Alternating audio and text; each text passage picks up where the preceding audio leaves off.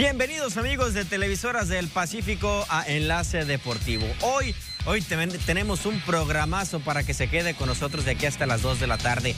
Arrancan las semifinales de la Liga MX, las Super Chivas, las Galácticas. Ah, ojo con las Chivas, ¿eh?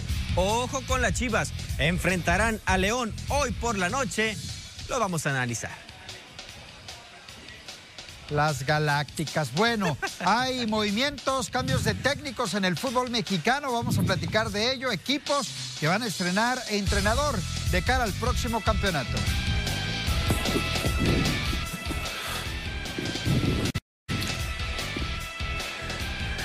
Bueno, y vamos a seguir platicando de lo que respecta a la Liga Mexicana del Pacífico. Los Caballeros Águilas de Mexicali emprendieron el vuelo arrancando la segunda vuelta de la LMP.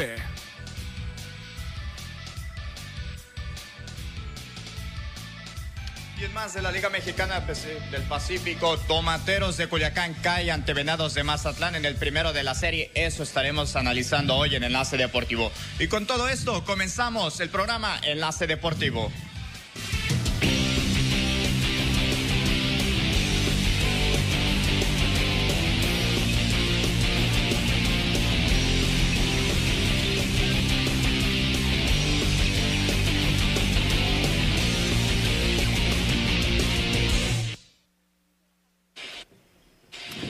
¿Qué tal amigos? Bienvenidos. Esto es Enlace Deportivo de TVP, por supuesto, para todos ustedes, listos para platicar toda la acción de lo que es el deporte y platicar de las, ¿cómo dijiste?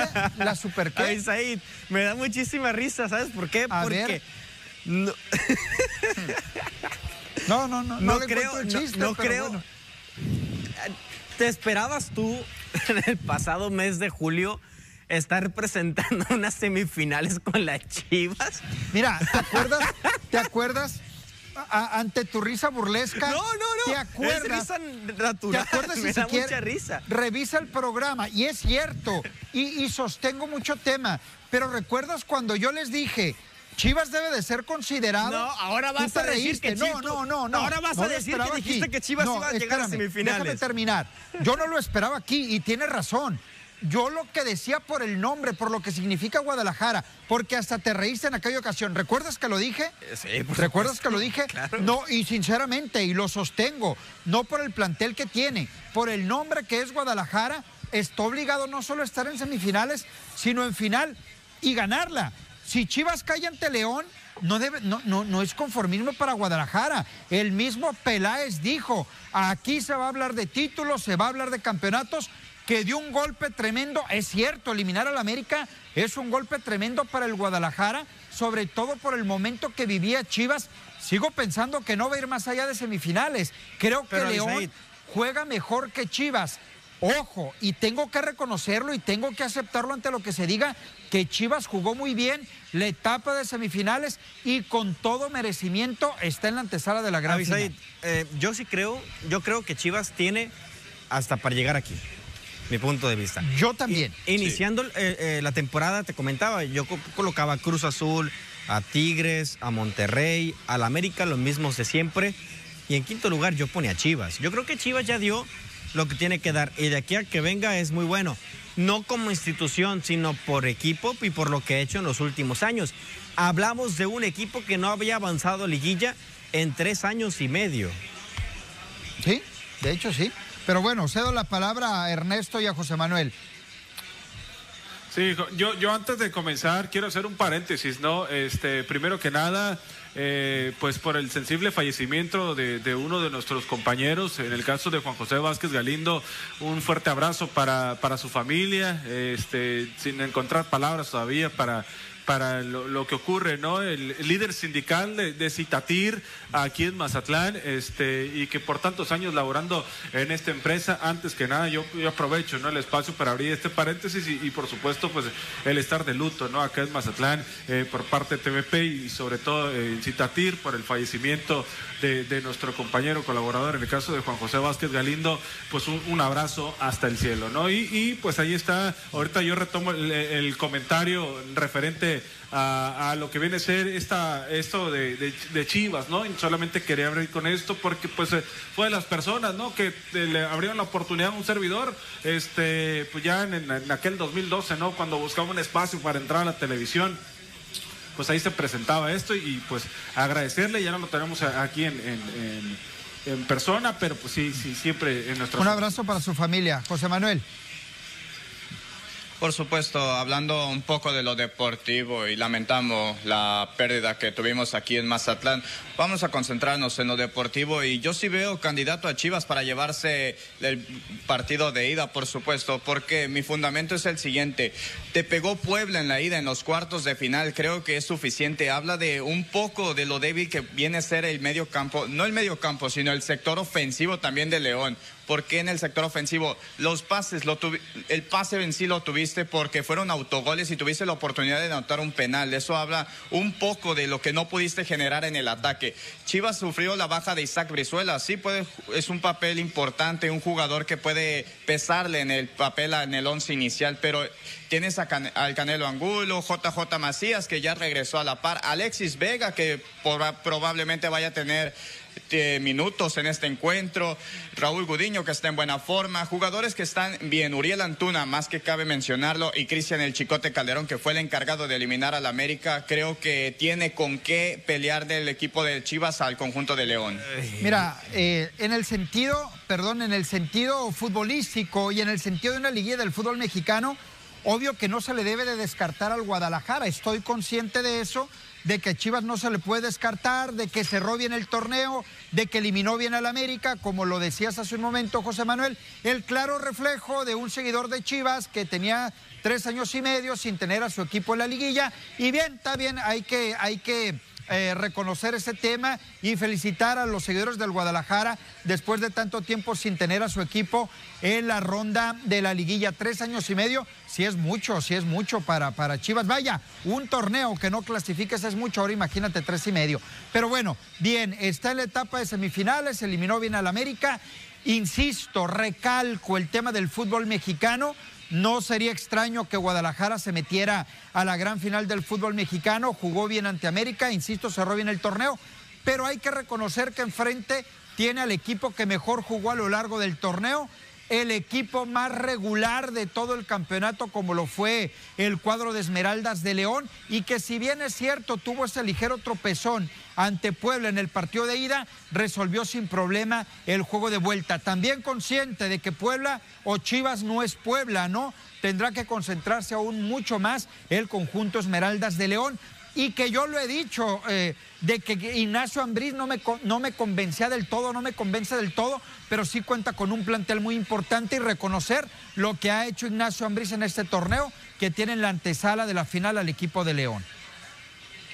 Oye, Abisaid, y lo que resaltas, ¿no? Del plantel de Ignacio Ambriz, también hay que recordarle a la gente que nos está viendo que el Club León lanzó un comunicado en el que reportó que hubo un caso positivo de COVID. Ayer estábamos comentando de Isaac Brizuela, que será baja. Aún se desconoce quién es el nombre del jugador de León. Entonces, eh, ya nos daremos cuenta en el partido, por supuesto, quién es esa baja, ¿no?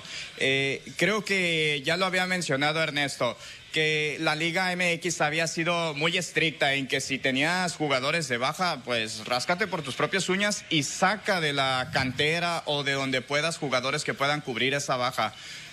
Chivas está en problemas por las bajas de las lesiones, por los jugadores, los problemas extracancha que ha tenido, pero creo que no le ha pesado tanto ese factor. Tienes a Antuna, pues ha, subido muy bien Víctor Manuel Bucetich cubrir esas bajas. No sé si ese factor sea el mismo para Ignacio Ambriz con la baja que aún no sabemos quién es. dos técnicos que se han venido consolidando poco a poco, uno más que otro, ¿no? En el caso de Nacho Ambriz, este, que es el de lo más reciente, eh, Víctor Manuel Bucetich ya comprobado en la liga, ¿no? Y ahora tratando de hacer lo propio ante un equipo que lo necesite y sobre todo con la popularidad que tiene el equipo del Guadalajara en la historia que que tiene, ¿no?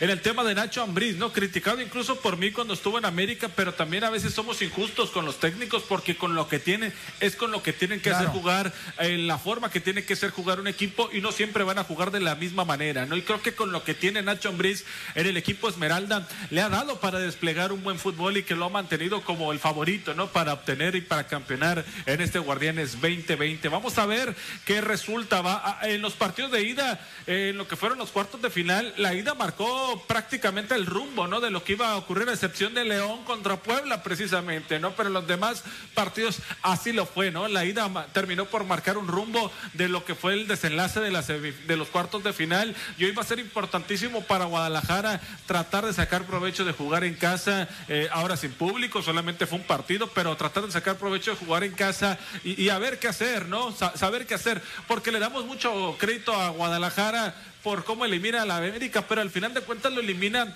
con tres disparos de media distancia y no con una jugada que termine, que culmine en gol, no una jugada elaborada al final de cuentas, sino por individualidad por parte del Chicote. Y lo de León no es casualidad. Hay que recordar que hace año y medio llegaron a una final contra Tigres. Eh, recordarán ustedes ese gran momento de Macías que anota más de 20 goles en un año futbolístico, lo hace con León. La siguiente temporada no alcanzaron a llegar a la final, se quedaron en, semifinales y es un equipo que ha trabajado bastante bien. Yo sí sigo colocando a, León por encima de las Chivas, pero no descarto a Guadalajara. Es un equipo que viene motivado, tiene mucho ímpetu. Lo comentó ayer el Tata Martino en diferentes entrevistas. Él miraba muy bien a Guadalajara porque son futbolistas muy jóvenes. Yo insisto, yo creo que Guadalajara ya dio todo lo que tenía que dar. No van a contar con el Canelo Angulo por tema de lesión.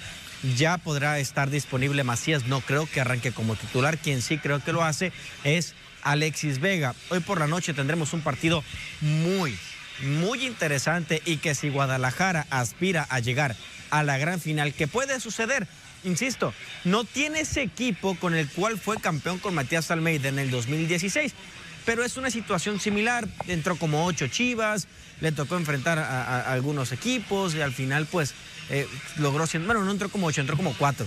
Llegó, se terminó siendo campeón ante el conjunto de los Tigres. Yo insisto, Guadalajara tiene argumentos suficientes para estar aquí.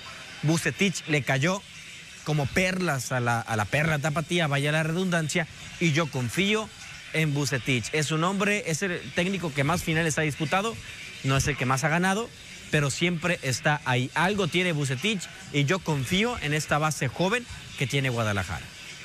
Sí, mira, ir para atrás, ir para atrás, pues ya, ya queda en el olvido, ¿no? Como lo decía Ernesto, que tiene mucha razón en ese comentario, se apunta Ernesto, de que fueron tres individualidades, pero al final yo lo comentaba y lo decía, no puedes decir que un solo jugador eliminó un equipo, sino todo el plantel de Chivas que jugó mejor, mejoró, fue mucho mejor que América, sobre todo en el tema de contundencia, pero el punto que da Miguel pues es cierto, ¿no? Y hay que reconocer el tema de Víctor Manuel Bucetich, que sin tener ese plantel comparado, como dices Miguel, que tampoco era mucho el que tenía Almeida.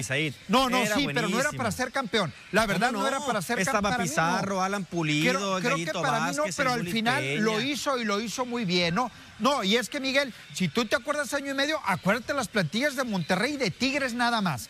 Nada más acuérdate de esas dos plantillas que estaban muy por encima de, Guadalajara. Ya al final terminó ganando. No, y bien ganado. bien ganado y bien dirigido. las plantillas de Monterrey y Tigres están por encima de todos. Ese torneo ¿eh? no era el que mejor sí, jugaba no, Chivas. no ¿eh? era, no era. Digo, lo ganó bien, lo ganó con mérito. que te da la Liga MX, así como la han aprovechado otros equipos, también la aprovechó Exacto, el plantel no era malo. Yo coincido contigo, no era malo el plantel. No era malo, no era malo tampoco. Pero no era dentro de los cuatro mejores, yo creo que no estaba para campeonar. Yo creo que sí, era muy Yo creo que no, pero al final ganó y ganó con mérito. Digo, ¿para qué nos regresamos tan atrás? Hay que venirnos a esto. En lo que tú dices, Miguel, es una realidad. El tema de Bucetich, con poco, porque es poco lo que tiene Chivas. Yo me mantengo ah, de que es poco, lo que tiene Guadalajara y ha sabido hacerlo jugar Dame un ranking y tenerlo en 18. ¿En dónde está Chivas? Para mí, pues ahí está, ahorita está entre los cuatro mejores. Del 1 pues ¿Dónde terminó la tabla general? al 18, este ¿en dónde está Chivas? En plantel. En el octavo, séptimo octavo. En plantel. Séptimo octavo y ahí está la prueba donde terminó, en la bueno, a ver, te pregunto. Para clasificar. Te pregunto, te pregunto. Pues te estoy respondiendo Monterrey, lo que Monterrey me tiene plantilla, según tú, para estar en lugar número 6. Claro que no. Monterrey tiene la mejor plantilla del fútbol mexicano, hombre por hombre. Entonces más razón me das, más razón me das que la plantilla de Chivas no es para estar en donde eh, está Para mí sí. Para mí Para no. mí sí. Pero mira, Digo, al final futbolísticamente, sí. al que la final plantilla sola no juega, está. ¿eh? La plantilla sola no juega, ahí está Eh, el técnico. De acuerdo, Para de algo le pagan al acuerdo, de acuerdo. Tú me exacto, preguntas, en un ranking, yo lo cosas, ¿eh? pongo Se tienen que conjugar donde terminó- nivel futbolístico y se tiene al que jugar final- sistema de juego, ¿no? Para dar Al final, en donde terminó, en lo que fue el Sí. torneo, terminó en séptimo lugar. Yo ahí lo colocaba a Guadalajara. Ahora, ya futbolísticamente mejoró mucho. La liguilla es otro torneo y se mete. Pero yo siempre te dije, y es más, ninguno lo pusimos dentro de los cuatro, No. cinco, seis. A Pero, Chivas. Abisaid, de las Ninguno. tres Yo que te decía, Chivas va a arañar liguilla a lo mejor. Abisaid, que- y terminó arañando De y las se metió. mejores tres plantillas del fútbol mexicano, nada más está Cruz Azul, ¿eh? De las mejores tres. Cruz León Azul, juega muy Monterrey bien, y- y Tigres. y no es de ahorita, y tú mismo lo dijiste. Yo no hablo de juego, dijiste. yo no hablo de juego, hablo de plantillas, de futbolistas. Tigres, Tigres, yo ya no Hombre lo por pongo hombre, dentro de las no, mejores ¿cómo plantillas. No, ¿Cómo no, Abisaid? No, Tigres ya ¿Cómo no, Tigres ya no, no, Tigres es ya viene arrastrando Guiñac no desde hace un año, Carioca pero no nada más Guiñac, Quiñones pues no, no ahí es está la prueba. Bueno, ahí te a va. Tigres lo goleó el América, lo goleó Chivas, Guido- le Guido pasó por Pizarro, encima a Cruz Azul, no, no, Hugo. Ayala, Lo de Tigres Carlos ya olvídate, Salcedo, Nahuel Tigres olvídate, Guzmán, se tiene que Luis renovar. Quiñones, Julián en diciembre, Quiñones, el año Vargas, pasado, Ener en Valencia. diciembre, Te estoy en dando nombres diciembre el año Real Madrid pasado trae le pegó mejor un baile plantilla al que el América. Shakhtar y ve cómo le fue. No, o sea, lo- lo de Tigres tener ya una fue. plantilla cara no te dice que, que vas a Tener ser Lo la de. Tigres ya plantilla no te fue, lo de nada, ¿eh? Tigres, lo de Tener Tigres la ya mejor fue. plantilla no te dice Ya fue nada. bueno, Tigres. Guiñac es cualquier hijo de vecino entonces. Vamos a la pausa muy ya. bien, Que se vengan a Mazatlán entonces. Ya, que ya Mazatlán les pague a ver si pueden jugar con un equipo chico. Son futbolistas top, hombre. No le faltes al respeto a la historia del fútbol.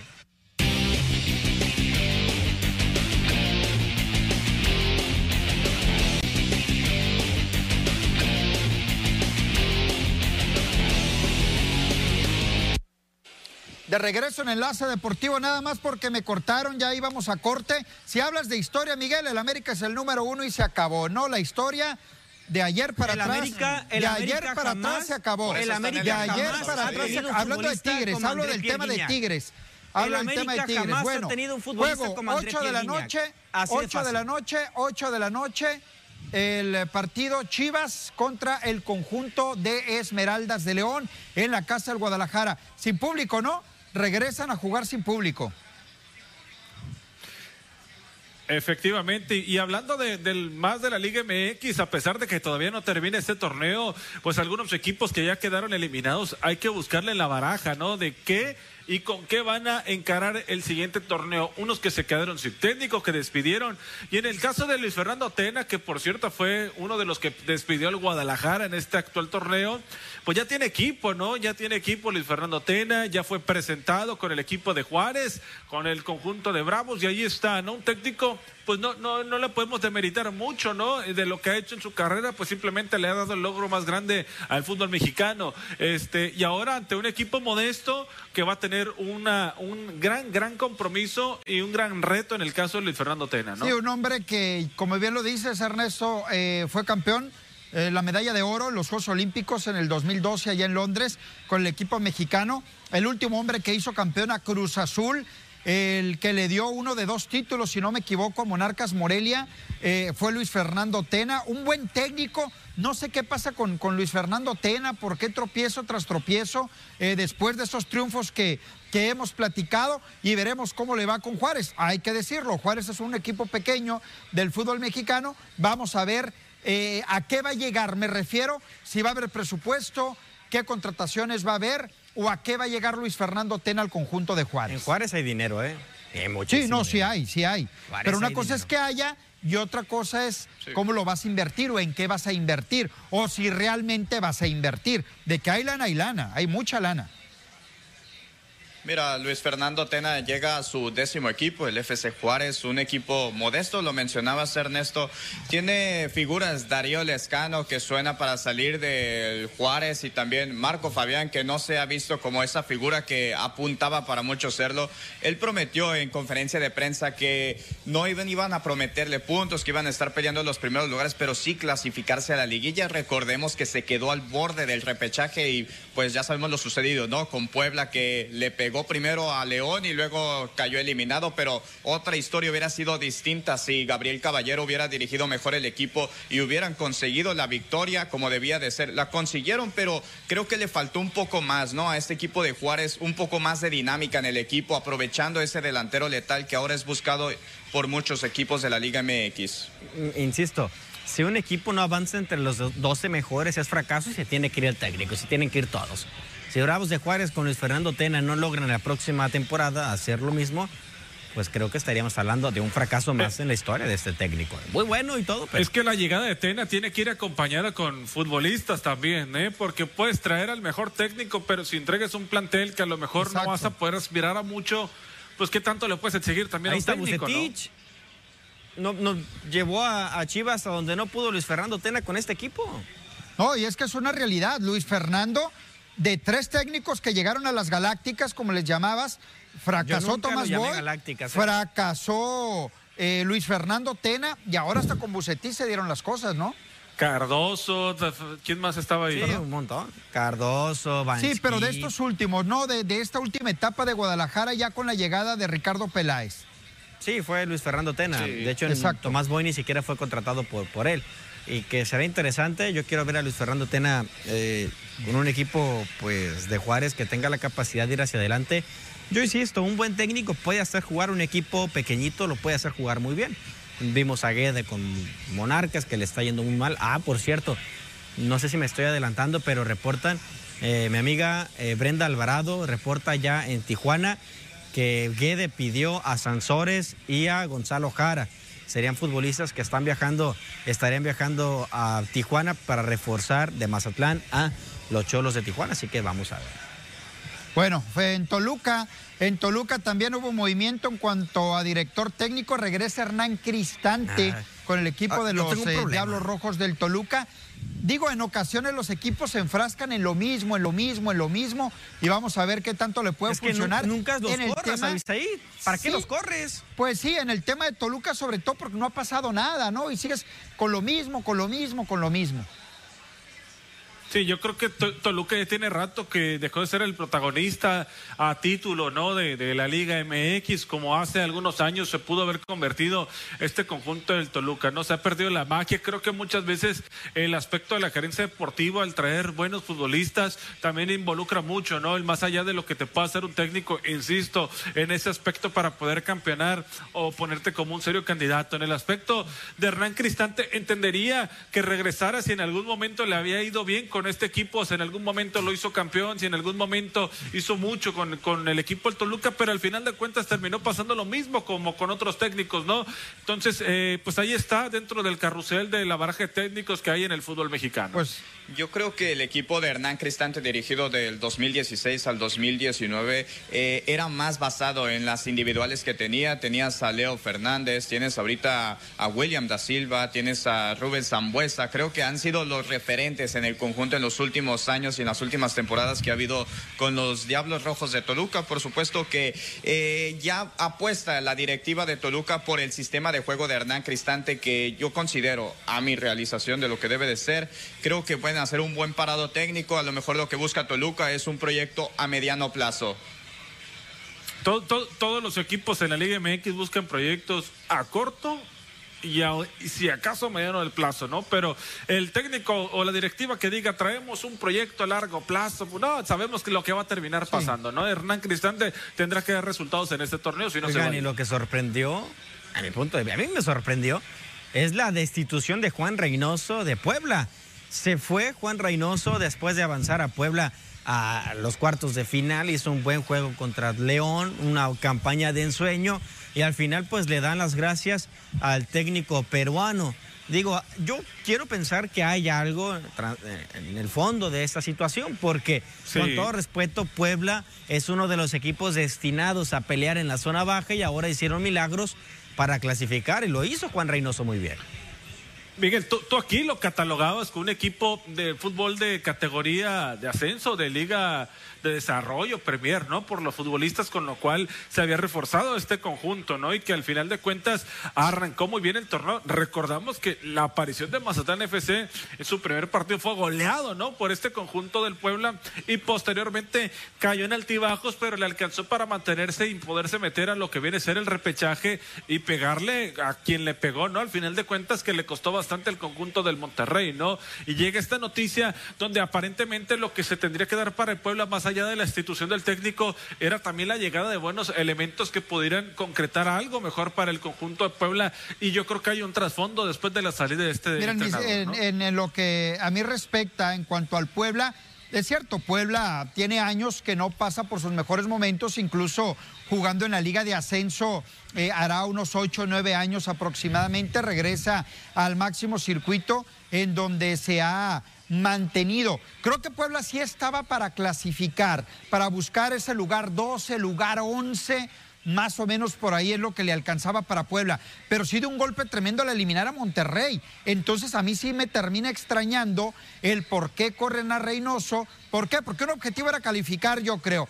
Y creo que ya lo que viene después es ganancia, ¿no? Pero sí eliminar un equipo como Monterrey, te viste mucho, te viste mucho porque Monterrey era el campeón, era uno de los favoritos para campeonar. Y que llegue esta noticia de la destitución, no sé, yo no tengo claro si fue renuncia, si fue despido, si fue vencimiento de contrato, qué, pero sí son un poco raro, sea lo que sea, que salga Reynoso del equipo del Puebla. Yo ¿eh? tengo una pregunta, ahorita que estábamos platicando de Cristante y de Tena. ¿Hay crisis de técnicos en el fútbol mexicano? No hay mucho, ¿eh? No hay mucho, Miguel. Creo que no hay mucho. ¿Y qué hacemos ahora? No, y, fíjate. Pero, Miguel, pero también en cierto modo tenemos culpa nosotros porque vemos a Palencia y por qué llega Palencia, qué méritos tiene. Y, nosotros queremos a lo mismo también. y que llega Fulanito, pero ¿por qué llega Fulanito? Te voy a dar tres nombres. Jóvenes, ¿sí? Que pueden hacer carrera. Palencia, este. Rafa Puente Jr. y Marcelo Leaño el que está con el tapatío. Son tres técnicos muy jóvenes. ¿Sabes quién me gustaba a mí? Eh, quien, estaba dirigiendo a Necaxe, que después pasó al conjunto del Guadalajara, ¿no? En, ese caso, ¿no? Mira, con todo respeto, Miguel, a los tres que dijiste, el último no lo conozco. El tema de Palencia. El tema de Palencia. Exactamente. Pues, ¿qué podemos decir? ¿Qué te puedo decir de pues, pues, Palencia? y el ¿qué iba a hacer Palencia con Mazatlán? El tema de Rafa Puente, el tema de Rafa Puente, uy, ha sido inestable. Ascendió a Lobos ¿Qué iba a hacer con el Atlas, ahí? Pues sí, pero estuvo en Querétaro, estuvo en Atlas, Lobos va ahí más o menos. Con Torre, de hecho ya desapareció el plano, ¿eh? al menos en este, bueno, en, e, entonces en estos hay últimos que hay que traer a, desaparecido. A, Romano, hay que traer a, a, profe Carrillo. ¿Qué es lo que te iba a decir? Muchos de ellos ya desaparecieron, ¿eh? ya muchos de ellos están prácticamente borrados. Vamos a hacer una pausa, regresamos, hay más aquí en el El pastor, que venga el pastor, Matías Almeida, un técnico de verdad.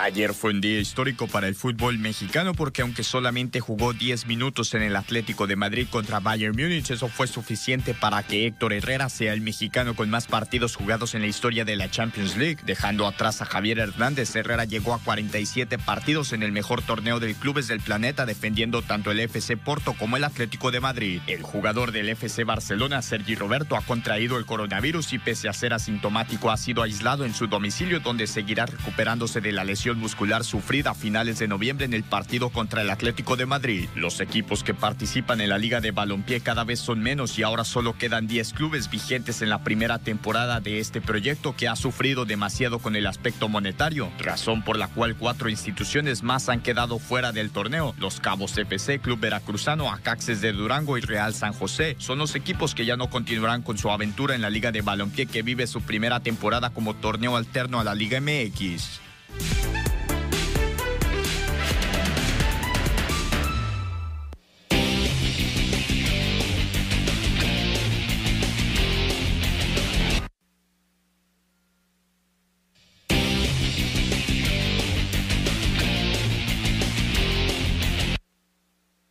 Adhesivo ideal para lo que necesitas. Pega Vitro, Polimor y Pega Azulejo.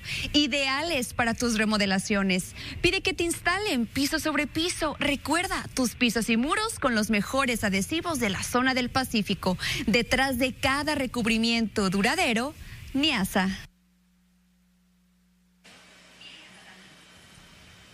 Bueno, vámonos a ver lo que pasó ayer en el primero de la serie entre el equipo de los Tomateros de Culiacán, visitando al Teodoro Mariscal 3 a 2 a favor del equipo porteño con una gran labor del abridor por parte de Mazatlán, Matthew Gage. Ahí estamos viendo los números, cinco entradas de cinco imparables, permitió una carrera, destacando también la labor de Isaac Paredes y en el caso de Héctor Mora, ¿no? A la ofensiva y por tomateros de Culiacán, Aldo Montes, que ahí estuvo, se comportó bien desde la serpentina en la loma de los disparos, pero también pues el equipo de Mazatlán aprovechó los errores, ¿no? Alexis Wilson que acercó al equipo de Culiacán en la novena entrada con un cuadrangular. Un buen partido, ¿no? Al final de cuentas que el error de Mateo Gil terminó por darle rumbo a la victoria del equipo de los Venados. Fíjate, en el tema, en el tema de Aldo Montes, eh, hace un buen trabajo, no lanza mal, seis dos tercios de entrada. De las tres carreras, únicamente fue limpia una carrera, termina perdiendo el juego, a mi punto de vista, de manera injusta por el trabajo que realiza y enfrente pues el equipo de Venados de Mazatlán de una manera desesperada a iniciar ganar partidos rápido. Los errores enterraron, lo comentas la clave, bien, la clave. a los tomateros de Culiacán.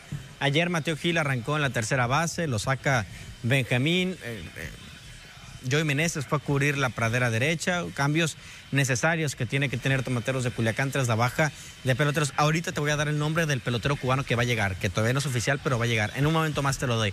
Y en el tema de Matt Cage, sigue llamando la atención, segunda victoria en lo que va para él en la campaña, fueron cinco entradas y lo de Jesús Pirela, espectacular siete juegos salvados. Pero, le pegan, ¿eh? Pero saca la chamba. Al final rescata, ¿no? Que es para lo que lo contratan. Rescatan Destacar también el tercer cuadrangular en la campaña para Alexis Wilson. No había eh, hecho ese número de cuadrangulares en una sola temporada. Que bien por él, está respondiendo.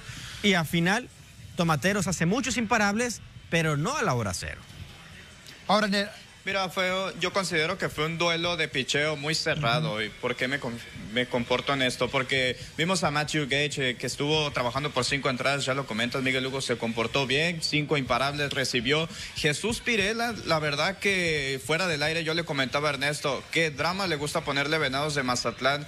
Era la eh, solamente necesitaban un out lanzando bolas. Este, también me gustó mucho lo que hizo Benjamín Gil, ¿no? Este, tiene la oportunidad, se coloca el pescadito Figueroa en la primera almohadilla. llega Jan Santi, le das una base por bola. Viene Ricky Álvarez, que no está en un muy buen momento, y lo ponchas y vas para afuera. Entonces se revierten las cosas, le pone más drama todavía. Tomateros de Culiacán le conectan un cuadrangular a, Jesús Pirela, pero al final consigue lograr esa chamba, se persina y se bendice. Esperemos cómo va en este segundo Ahora, yo lo que te iba a preguntar, Miguel, eh, metiéndome un poquito al tema de Tomateros de Culiacán, ¿está corto el roster de Tomateros? Yo sé que hay bajas, lesiones y lo que tú quieras, pero un equipo que quiere ser campeón tiene que tener una muy buena banca, ¿eh? No, Debe de tener una muy buena banca. No creo que esté corto de, de pelotero. Y te lo digo ante, ante las bajas que tiene Tomateros de Culiacán. tremendo, eh, lo que tiene el equipo Yo creo que sí, ¿eh? No. Yo creo que ¿Quieres que te dé la banca de Culiacán? Tienes a Antonio Lamas, puede ser titular en cualquier equipo. Tienes a Diego Madero que se viene recuperando ¿Y ayer por qué no fue tercera base él?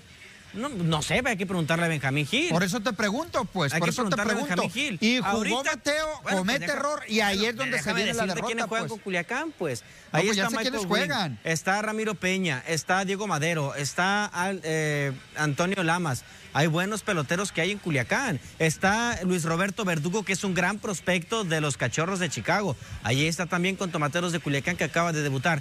Culiacán tiene banca suficiente. Les está pasando el tema del jardinero central y el tema de Sebastián Altano Elizalde. Ahí está. Pues es que obviamente te van a pesar, Avisaí. Por eso iba. Obviamente eso te van a pesar. Pero hay que tener una muy buena banca. yo sigo teniendo mis ¿No te gusta la banca que te di? Yo, creo que, te gusta la banca que te di. No, yo creo que Culiacán tiene tremendo equipo, ¿no? Que esa banca podría ser titular en cualquier otra novena de la Liga Mexicana del Pacífico. Sin duda alguna, ayer no corrió con la suerte, no aprovechó, bateó, esos mismos jugadores batearon pero pues no llegó el batazo a la hora indicada, ¿no? Este, el conjunto de Culiacán y el, el béisbol no le jugó a su favor, ¿no? Al final de cuentas, no todos los partidos los vas a poder ganar. Vamos a hacer una pausa antes de ir al resto de la actividad. Regresamos, hay más aquí en Enlace Deportivo.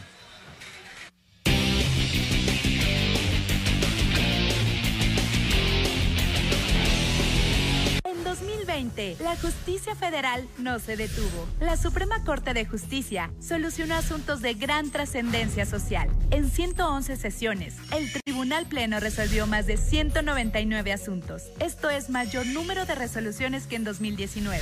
Segundo informe anual de labores del Poder Judicial de la Federación, el 15 de diciembre a las 13 horas. Sigue la transmisión por Justicia TV, por internet o en nuestra red.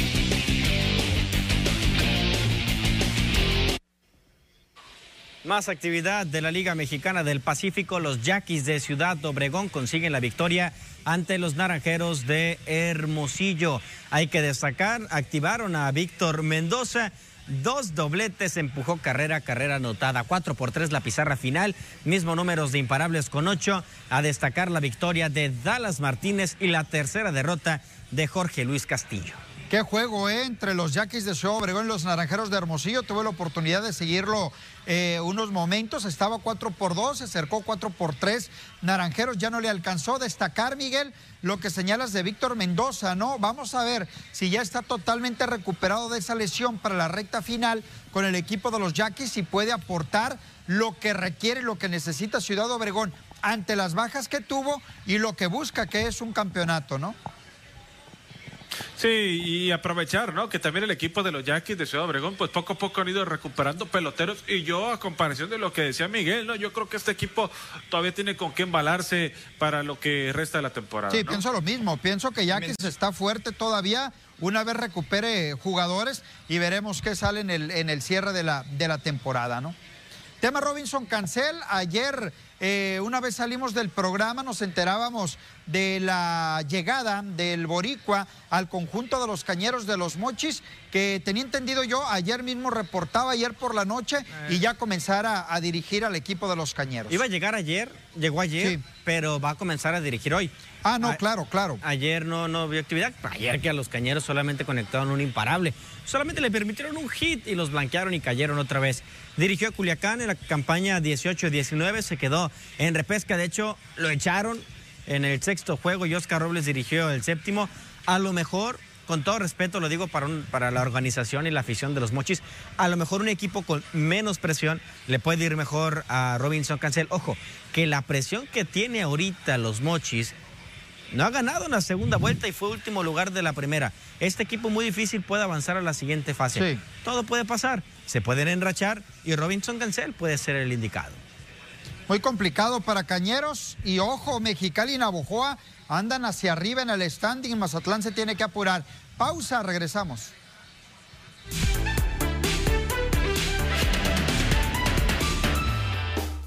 El delantero portugués Cristiano Ronaldo de la Juventus fue elegido el ganador del premio Golden Foot 2020 que se concede al mejor futbolista mayor de 28 años y que no había conseguido hasta el momento en su carrera. Paul Aguilar tiene los días contados en América luego de no llegar a un acuerdo de renovación por su contrato que vence en diciembre. Incluso ya se despidió y apunta a la MLS con el Austin FC, donde se reencontraría con Cecilio Domínguez. El cuadro de Austin estaría en pláticas con el lateral azul crema. El jugador estelar de los Mavericks de Dallas, Doncic hará su debut en el día de Navidad contra los campeones que defiende títulos, los Lakers de Los Ángeles. De manera tentativa, la NBA está programada para iniciar la temporada regular 2020-2021 el 22 de diciembre. Se prevé que el día de Navidad volverá a contar con los partidos estelares para comenzar la temporada.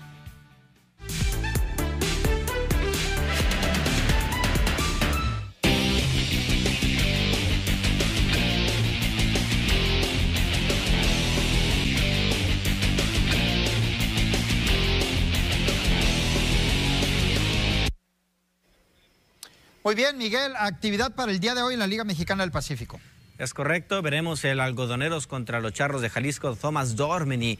No le ido muy bien en las últimas aperturas, pero va contra Horacio Ramírez en un juego que promete altas. Si usted quiere apostar, apueste altas. Yaquis con Faustino Carrera, una campaña espectacular de Faustino Carrera con tres victorias ante Juan Pablo Ramas, el mejor pitcher de la liga de los Naranjeros de Hermosillo.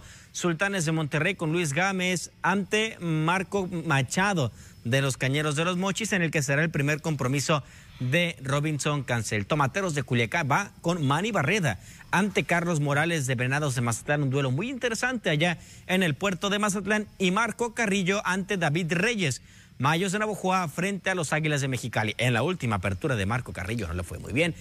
Así que veremos un duelo interesante allá en la frontera del país. ¿Y qué juego tuvimos ayer, no? Con ese de Mexicali ante los Mayos de Navojoa. Tres carreras contra dos en 13 capítulos, 13 episodios. Y pues ahí está, ¿no? El equipo de Mexicali que no cree nadie. La otra, la otra cara de la moneda, Miguel, ¿con cuántas derrotas consecutivas arrancó la primera vuelta? Y al momento Mexicali lleva cuatro victorias de manera consecutiva. Buen arranque de la segunda mitad de la campaña para Mexicali, algo similar de lo que sucedió la temporada anterior. Eh, se fue Dickerson, llegó Pedro Meré, ahora se fue Pedro Meré, llegó otro manager al conjunto de, de Mexicali y tienen un buen arranque los algodoneros de Guasave, a pesar de que cayeron ayer nueve carreras por cinco, siguen teniendo ese buen camino. Ayer fueron cinco carreras ante nueve de los Charros de Jalisco, a destacar a Carlos Figueroa, que conectó cuatro imparables en seis turnos, empujó tres carreras, también Yapet Amador colaboró en el marcador, pero sigo confiando en Guasave y me ha encantado lo que ha hecho el equipo de los algodoneros en esta pues, primera mitad de la campaña y arranque con la limpia ante los Yaquis de Ciudad Obregón en la segunda vuelta. Definitivamente, ahí estará el equipo de Guasave y seguir la huella, por supuesto, en este juego número dos ante el conjunto de los Charros de Jalisco. Ver cómo puede levantar Mazatlán. Ya vimos que Navojoa y Mexicali están peleando con todo y tratando de terminar. Y Cañeros, pues desafortunadamente para Cañeros es el primer equipo, faltando casi un mes para que acabe la temporada, que yo lo veo o no le veo por dónde, Miguel, se pueda levantar, ¿eh? solamente para comentarte, Viseguit, en el tema de Tomateros de Culiacán, Joel Kiss Gibert será el pelotero que jugará con Culiacán. Están en trámites de, trabajo, viene de Cuba. Es un pelotero eh, relativamente joven, tiene 26 años, ha participado en seis temporadas en la Liga Cubana. A destacar que en los últimos en las últimas, fíjate, en las últimas tres temporadas batea por encima de 300 en la pelota cubana. Una de las joyas que tiene el béisbol cubano es un pelotero que no presenta muchos cuadrangulares, no hay mucho de poder, pero sí muchísimos imparables. Tiene velocidad y pinta para ser el jardinero central de los tomateros de Culiacán. Están en trámites de trabajo para que ya pueda reportar si no es en esta serie, es en la del fin de semana cuando enfrentarán a Cañeros de los Mochis. Y mañana estaba programado Edgar Arredondo, no va a jugar, una distensión muscular. Será Héctor Galván el abridor para el día de mañana. El jardinero central le hace mucha falta a Tomateros, ¿no? Primer bat, si llega un pelotero con las características, Miguel, de las cuales me estás hablando, de este pelotero cubano, pues sí le va a ayudar bastante al equipo de los tomateros. Vamos a hacer una pausa, regresamos. Esto es Enlace Deportivo.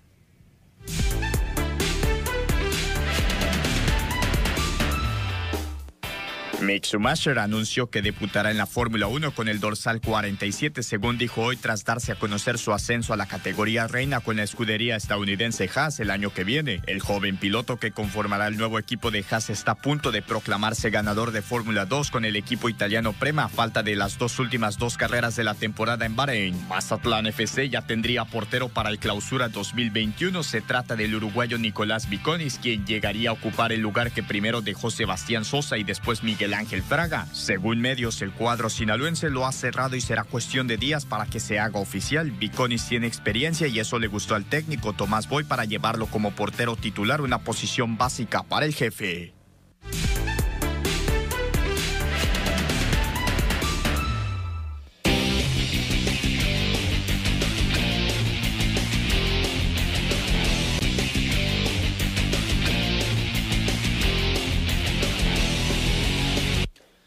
Recta final en el Asia Deportivo. Miguel, ya casi nos vamos, pero Mazatlán dio noticia hoy por la mañana otra vez. Ayer daba a conocer cinco bajas. Hoy la de Miguel Sansores también sale del conjunto de Mazatlán. Y por ahí algunos nombres que llegan para llegar, para, que suenan para llegar. Sí, se habla de Nicolás Viconis, este portero del Puebla.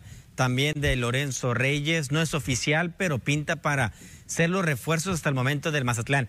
Son seis bajas. Ayer platicamos de las cinco, del Chino Huerta, de Valdivia, de Gonzalo Jara. También aparece Aldo Rocha y Miguel Fraga, titulares en su mayoría. Ahora se va Sansores, que arrancó la temporada como titular con Palencia. Y se habla también que se podría ir Martín Rodríguez. Este último todavía no es oficial. Vamos a ver, se habla de que podría viajar a los Estados Unidos. El problema es ¿a quién rayos traes? No hay mucho mercado para Mazatlán. Exacto, hay poco mercado. Tienes razón, Miguel. Ya veremos de esos equipos que se van a desprender de jugadores. Tema interesante, lo seguimos mañana. Nos vemos, Miguel. Hasta mañana. Hasta mañana. Pásenla bien a nombre de todo el equipo. Mañana aquí nos vemos en Enlace Deportivo.